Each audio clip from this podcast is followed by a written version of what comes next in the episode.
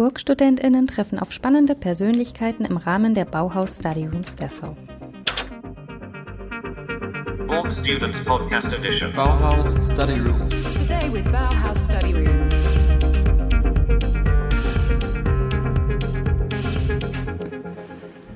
So, hello everybody. Welcome to our special podcast edition where Hurra Hurra meets Bauhaus Study Rooms. During this um, editions, we talked to different people participating during the Bauhaus Study Rooms. And these Bauhaus Study Rooms was an event that have been taking place online during the first weekend of December, where design research activists and architects addressed to this year's theme Habitat. My name is Verena, and I'm currently studying design of playing and learning since about a year at Burgi Halle. And right now, I'm sitting in our little pop up studio, being a bit nervous because I have a very special guest with me.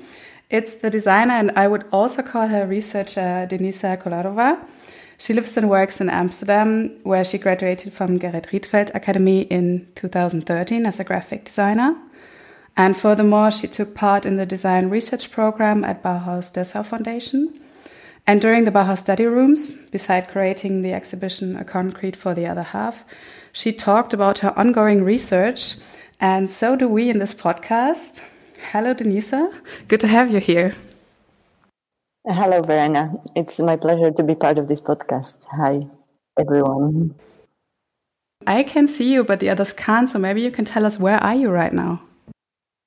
Uh, actually, I'm still uh, sitting in Dessau in the Bauhaus building on the third floor uh, in the current exhibition, which you mentioned, the concrete for the other half.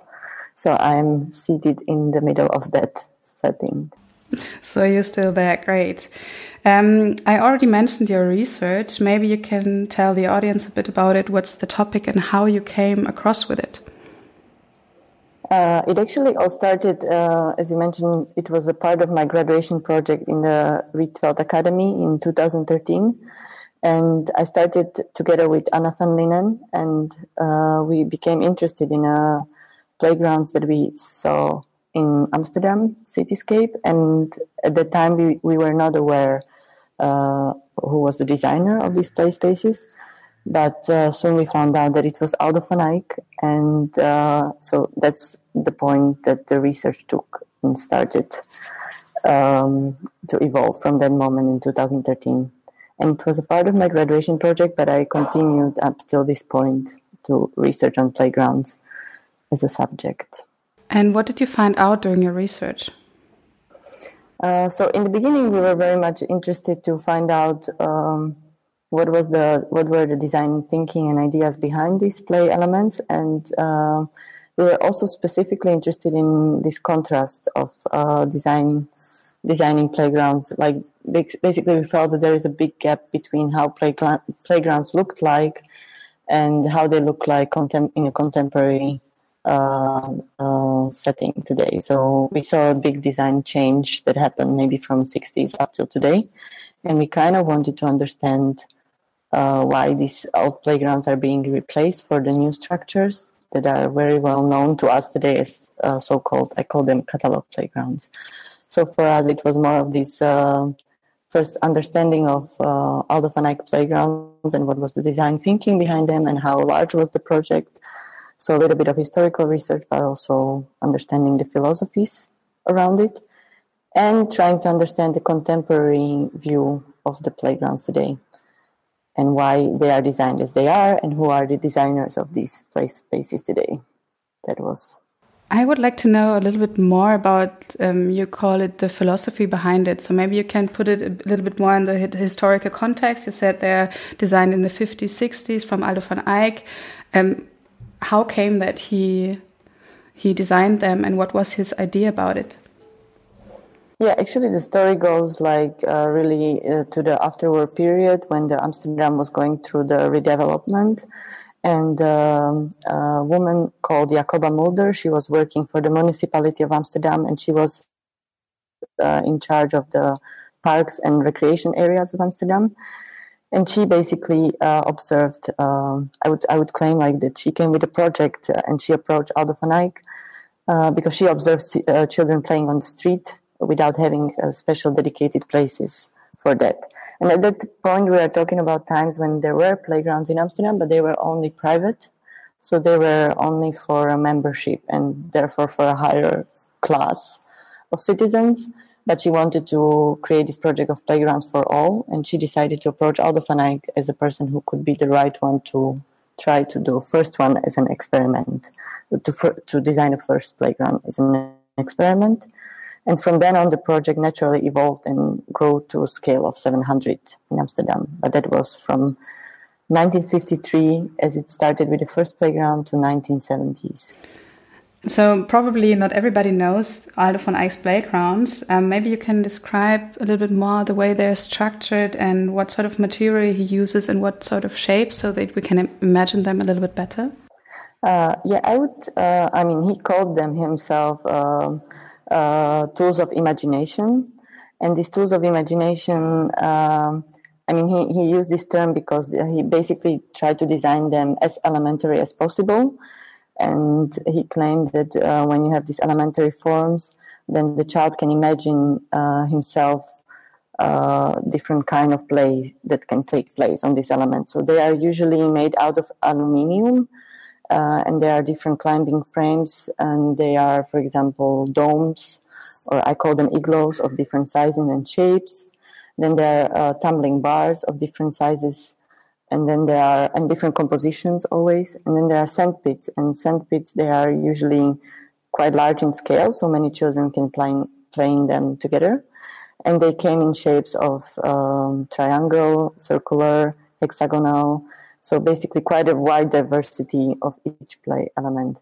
And then he combined those play elements in each playground differently. So the configurations always created a unique playground I don't know if that really answers for the listeners how they look like, but I think, um, yeah, I mean, definitely they were not colorful, but their color was stemming from the materiality of those objects. And often they resemble uh, street furniture, like a regular street furniture that you would see. This is the way they also merge with the cityscape very naturally. So you would say that due to the material he chooses, like uh, concrete and aluminium, they they go very naturally with the the environment around them. Yeah, exactly. They are uh, therefore they also uh, are truly this kind of playgrounds for all generations because they are not necessarily uh, colorful spaces that would resemble a toy store and would be therefore understood as only spaces uh, dedicated for children, but they are more of a public spaces in its true sense, and uh, and at the same time they are they are playgrounds. So they have a multiplicity of meanings, and you can understand them from different perspectives as a public space.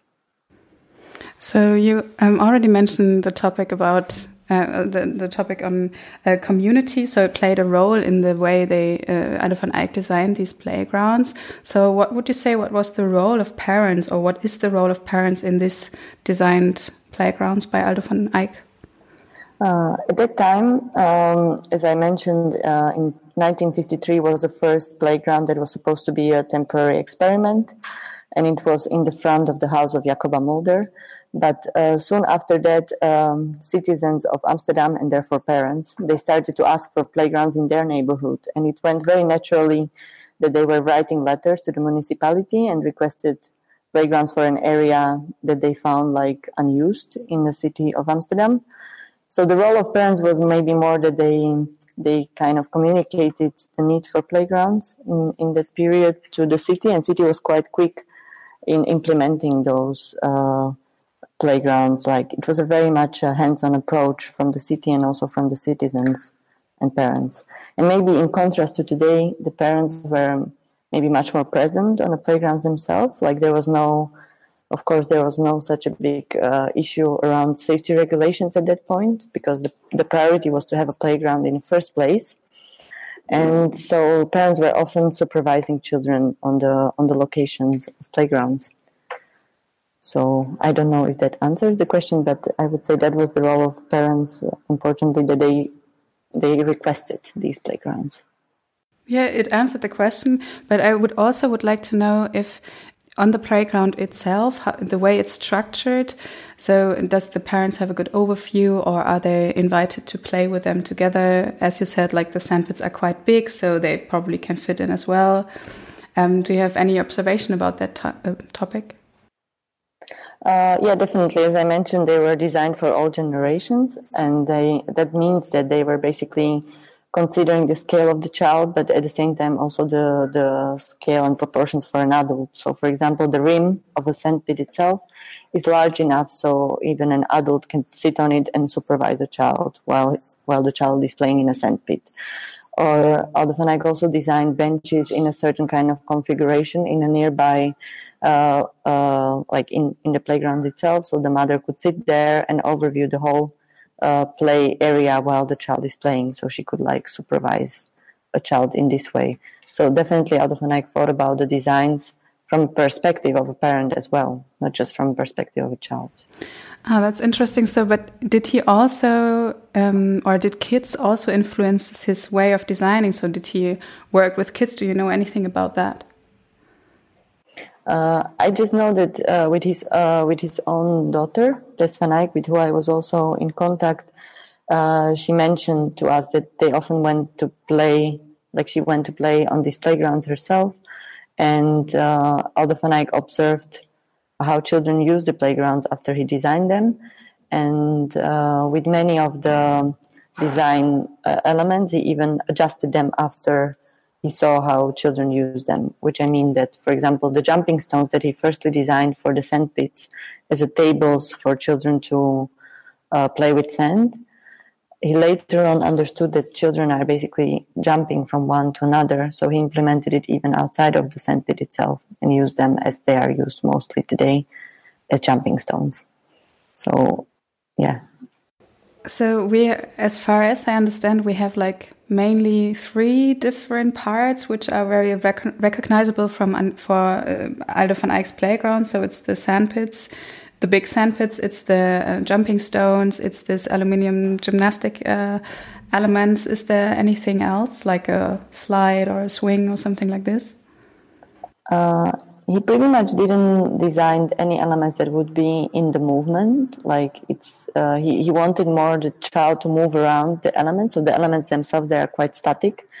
So nothing like a swing was uh, designed by Aldo van Eyck. Uh, maybe the element we didn't mention was uh, uh, climbing mountain eh, which is kind of the most sculptural element that consists of blocks of um, uh, concrete um, and this element was meant to be to exercise some kind of a point of view for a child. So, so with each step the child took on that climbing uh, mountain, he could observe a different perspective of the world, uh, and yeah, and challenge a little bit um, uh, himself while climbing on the top. So, but there was not never like a central top of that mountain, but it has several um, moments of like there, it's it's never hierarchical in that sense. Not neither his configurations of playgrounds or play elements themselves. They are rather in relation to each other, and its design as well responds to that relativity concept. And can you give us an, an, an, imagination how these different parts are related to each other and what's the scale of these different playgrounds? Or are they all quite different? Or is there something you can um, find on every playground? Mm -hmm. There is uh, there is definitely a change uh, in terms of how these playgrounds look like, maybe after 60s, uh, because from the beginning uh, these playgrounds were mainly implemented in the center of Amsterdam and the central areas, and these areas were different. They had always a different floor plan. Therefore, his reaction of design and configuration to that floor, floor plan was always unique, in a sense that he could always treat each very much individually. But after afterwards, when when the playgrounds were implemented more in the new urban areas of Amsterdam, the playground was always dedicated to a certain floor plan of a square, so it was maybe much harder and definitely less attractive for a designer to to invent a new composition for always the same floor plan of a playground. So there is a, a little bit less diversity in terms of how they are organized. organized. Terms uh, in general, I wouldn't be able to say which elements are used the most or something like that because they are really truly each of the playgrounds is unique. But he uh, often, almost in every playground, included a sandpit, and he often started designing with positioning the sandpit first, but he never positioned it in the center of the play, uh, like uh, play area but he always offsetted it somewhere and then in relation to that he placed other elements but there is like I, I wouldn't be able to trace fully his recipe for that but there is uh, definitely a lot of thinking and a lot of his experience uh, and readings from arts that played a role in this in this rhythm of how the play elements are organized in a composition you already mentioned at the beginning that the, that uh, Eyck designed about 700 playgrounds in the city. Uh, are they still there or are they gone or what happened to them nowadays? Uh, actually, this is one of the reasons why we uh, we were doing uh, we were we started also this research because we saw that they are being replaced, and even in a year when we were doing in 2013 when we started to be interested in the playgrounds, and we started to work on a publication. By the end of the year, we already saw that some of the playgrounds we documented were uh, demolished or replaced and uh, from a from a from a perspective of of a designer and curiosity, uh, we we wanted to find out why is this happening that they are being replaced or demolished. So we continued our research, and we often discovered that it has to do more with the safety regulations, because if the safety regulations changes the measure of uh, distance between one like bars on a play element, then suddenly uh, you have to replace the whole playground or play element, which doesn't uh, uh, go along with these measures. So this is often the reason for these playgrounds to be removed. But in our research, we collaborated with the municipality of Amsterdam, and we were trying to uh, achieve the fact that some of the playgrounds of Aldo van Eyck would be treated almost as a heritage, so they wouldn't be ever removed because we we couldn't imagine that they would disappear altogether. And it's quite hard for us also to estimate how many are still intact, intact in the sense that they are in an original form as they were designed, because sometimes there is only one element replaced, but the rest stays. So it's not very, uh, yeah, it's not that there is one way of replacing it. Sometimes they are completely demolished. But yeah, the safety regulations were the main uh, reason for them to be replaced. That's actually really a pity because I think when I looked at the playgrounds at from Aldo van Eyck, I think they are really they stimulate the kids' fantasies because they have like this minimalistic way of designing them, and so the kids have a lot of freedom to do what they want in this kind of playgrounds. And I think this is also very important when it comes to designing playgrounds. And um, they are not too descriptive but if you like, if we think about a playground, when does it actually start? What would you say? What is what makes a playground a playground? That's a nice question. I often think about it in terms of if it if it because in my research I also focus on the appropriations of uh, objects by children, meaning any objects in a streetscape. And what I observe is that uh, to me, a playground starts when there is this kind of a trigger for a child to start a game. So it can be as basic as a as a floor tiling in a city center that is a little bit different than the rest of the floor tiling, and the child is already capable of of appropriating that space and inventing a game. So for me, if there is this space for imagination um, in any type of location that exists, that's when the playgrounds in my definition starts. So, so definitely it starts with any public space that is handled with some kind of a care of design or design with care. That's what I would say.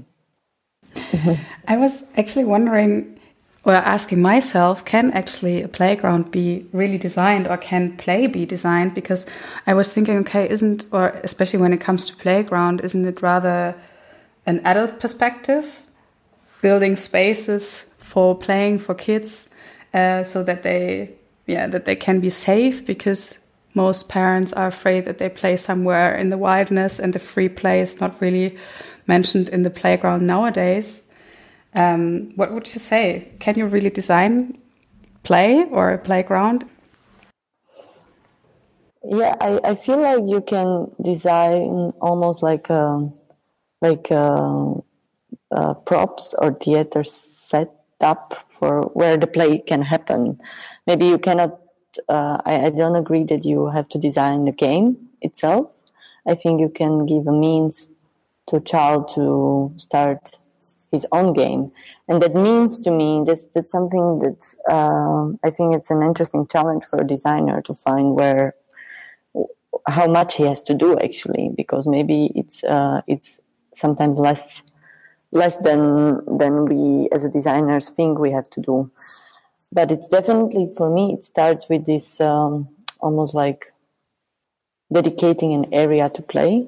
It's almost for me also a role of a designer to do something like that. But then in terms of designing actual objects i think yeah that's for every designer to answer how far uh, we have to go. But I, I still think the role of a designer is quite necessary in that because at the moment i wouldn't think of any other profession designer architect or artist but i don't know who else could be capable of doing that mm. and what would you say how important is the role of a kid in this designing process because when we look at nowadays playgrounds I sometimes have the feeling that they forget that it's actually for kids and then they have like a lot of imagination. So, um, can or should, in your opinion, kids be integrated in this designing process?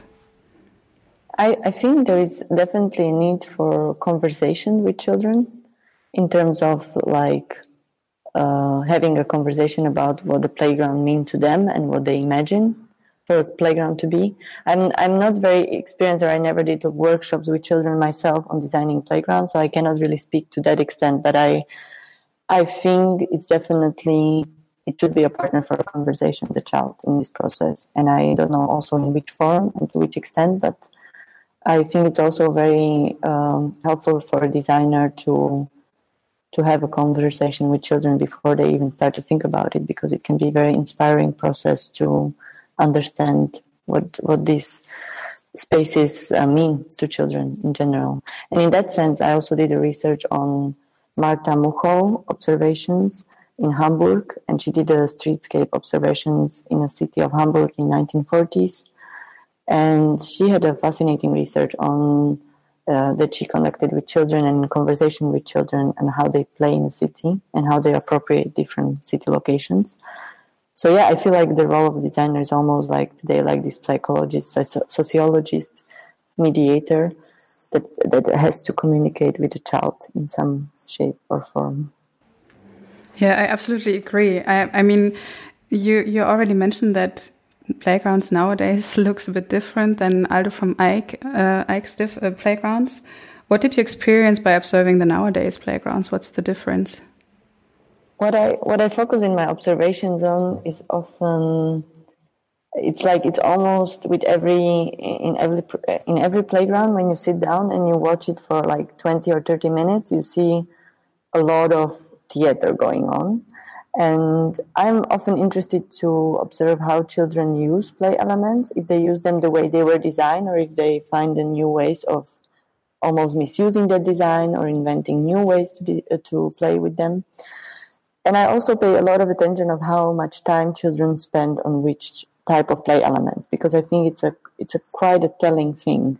Because when it comes to slides, I often see that children really rush and run into slides but they slide twice or three times and then they are almost bored and they look for another activity. But it's not something they would come back to. But it is an element that attracts them and they run into. But when it comes to sandpits i feel like they, they are capable of spending there a lot of time and then it depends on how large is the sandpit how much they can even socialize with other children or play games with other children so yeah, I mean, to me, it's a lot about how much time uh, children spend on each play element and what they and how they use it or how they appropriate it or how they play with it. And when it comes to material, what's your experience with um, the situations you explain right now? Uh, well, my experience is that uh, plastic is very present in the designs of play elements, whether it's recycled plastic or whether it's it's a plastic uh, like pure non-recycled. It doesn't matter, but I, to me, it's a kind of a one-dimensional material that is used pretty often today, and I feel like we are not really training children, therefore, to sensually experience their different sur- surfaces. And even if we are in the digital era and we are already touching only smooth surfaces of our screens and phones, I think it's still quite necessary for children to explore um, the the uh, how do you call it like the um, tacit knowledge of, of, of their fingers and touching and and that's something that the playground should and could explore much more in their designs. I feel. I think maybe this, um, yeah, using plastic and whatsoever, it's also um, yeah, a result of, I think Nelson Mota said this uh, during the Bauhaus uh, Dessau Foundation quite, um, uh, study rooms, quite uh, exactly by saying that, that we, uh, we mostly, um, or we build more from the perspective of efficiency, like quick, cheap, and dirty. And so that's why playgrounds look like, like plastic houses and whatsoever, and, and rather than working with wood or whatsoever. Yeah but it's really different like country by country. I also cannot really claim that it's completely tragic the situation because the materiality changes also from country to country what what they use. Yeah this brings me to another question. So do you have any um, good example for nowadays playgrounds? Um, I, actually i have to say that i'm quite amazed always when walking in berlin because um, i mean i experience um, walking through different playgrounds in different dominantly in European cities. I, I, haven't been anywhere out of Europe myself to observe that, but in European cities, uh, I feel like Berlin has quite a diverse typology of playgrounds. And also, uh, from playground to playground, you have this almost like craft like uniqueness of each location that it almost feels like it's done in the neighborhood by some neighborhood communities. I mean, I didn't, uh, I didn't do so much research on that, but you can already feel it when walking in Berlin. So I wouldn't be able to identify authors in Berlin, but it feels more like this kind of community playgrounds that are always different. And then, of course, uh, in Scandinavia, uh, there are some better examples, maybe also because they quite integrate in their designs of playgrounds as well this idea of designing for all generations. So in Denmark, they are very much uh, forward with thinking about playgrounds for adults or play- playgrounds for all generations. Yeah, and then I mean, what is a bit uh, dangerous, what I observe is that there are these catalog playgrounds that are uh, from the companies from Finland, sometimes from America or Australian companies, and they are basically worldwide spread somehow, and they just repeat from one to another. Can you give us an imagination um, on this? Um, yeah, playgrounds you mentioned, like the catalog playgrounds, how do they look like? Uh, it's often like uh, some kind of a Disney like, um, very colorful reproductions of uh, fairy tale worlds. Often they are thematic in terms of, uh, and sometimes these thematics are also politically uh, quite wrong. Like they sometimes even represent safari or, okay, pirates, or sometimes it's just like um, some kind of a industrial factory setting, or sometimes it's a setting of um, I don't know. Uh, they're uh, often like representing some kind of a houses. It's often a house with some kind of different color code and then slides, and then very few elements that would serve some imagination, but rather prescribe how you should play. And often they include animals in weird proportions and sizes. I mean, sometimes it's even interesting because there is this Danish company, Monstrum, which is actually very nice, and they they produce the wooden um, playgrounds out of scale. So sometimes they make uh, some kind of animal that is out of proportion, so it's quite large. So you even if as a child or adult approach it, you don't know what it is first. And maybe from, from the top, from the plane, you could see that it's a mouse or something. But when you are next to it, I like the fact that it's out of proportion. You can recognize it, but with the catalog playgrounds, they are often animals in a sizes that suggest that you should dominate them or that you should sit on elephant or you should like sit on a horse or sit on a chicken like and that i have a bit of a problem with that that we are also educating through that somehow hmm. Yeah I, I can totally agree with that but do you can you name us some inspiring designers who are doing good work in this field uh, yeah i think uh, as i already mentioned monstrum would be the one uh, that I, I just mentioned. And for the others, I just actually wanted to look up because I, I don't know them all by heart. But I came across some interesting research recently uh, in Portugal, and um, the design studio is called Boxing Boxes.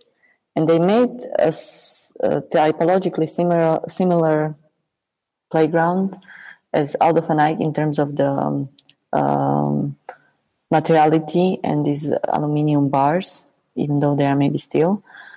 Uh, but it's on my Instagram and it's called uh, Boxing Boxes. And I often like publish on my Instagram new designers and or artists. Actually, it's often also artists that design for children, and I come across. But it's more of a individual cases that go one by one.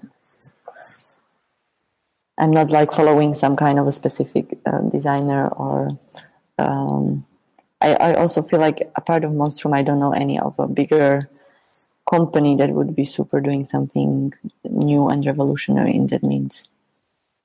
Okay, that sounds really good. I will definitely look them up. um, as we have this degree, design of playing and learning, many of uh, students here are, yeah, are thinking about how to design playgrounds. So maybe do you have an advice for us to, yeah, where, what we have to think of? when it comes to designing playgrounds? I think, I mean, personally, I also never designed a playground myself, but I think to look for inspiration for playgrounds, maybe you have to go sometimes, I would say more often to, to, I, I would personally go to theater or arts itself, like, and try to understand how you could translate uh, other art forms into playground because I think it's quite telling. And if you can, if you can make a playground as an art installation or think of it in these terms somehow, but still make it approachable and used for children, I think it's a great way to go. But I, I, I also definitely think there is a lot of need for conversing with children on this subject that I I wouldn't be also the one to give a full recipe but yeah, I mean, each of a designer, I, I hope, goes back to his own childhood when designing one playground and tries to tries to recall back what he f- found fascinating in that age. But to me, it's things like thinking about scale. Pretty much, it's very important. And what does scale do to children? Because they are already in a different scale than adults. So how they perceive objects, it's quite interesting in terms of scale.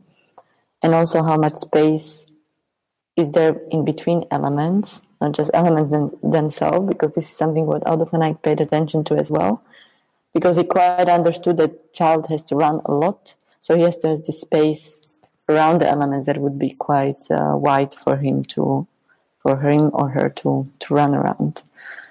So that's quite necessary. The playground has to kind of breathe, I would say. I think these are actually really great advices. Thank you very much. I, when I when I think about my childhood, I would also say that exploration is really important, so that I can go under something or above something. And this sculpture you, you mentioned from Aldo van Eyck, uh, or this uh, mountain, this climbing mountain, sounds really interesting to me. But uh, thank you very much, Denisa. I think it was a really inspiring input you're giving me and the others to uh, to playgrounds and your research. Um, and it's also, I think you show very well that it's also a very necessary topic for for everybody, like citizens and designers and architects and research and kids as well. Um, you already mentioned your Instagram account, so maybe you can tell us before we end this interview where people can get some more information about your research and also the book you mentioned. Uh, yeah, actually, we have a, a, website that we made together with Anna van Lingen called like www.17playgrounds.com. And on the website, we uh, try to map all the Aldo van Eyck playgrounds that are still intact in Amsterdam and also changes they go through. So people can contact us through this website, or we have Instagram called 17.playgrounds. And there we map more of a contemporary landscape of playgrounds all around uh, the places we happen to be at the moment. So, yeah, uh, people can contact me this way. I think that would be the road to go. Okay, great. Thank you very much, Denisa, uh, for being part of this podcast. Um, and take care. Thank you very much, Verna. It was nice.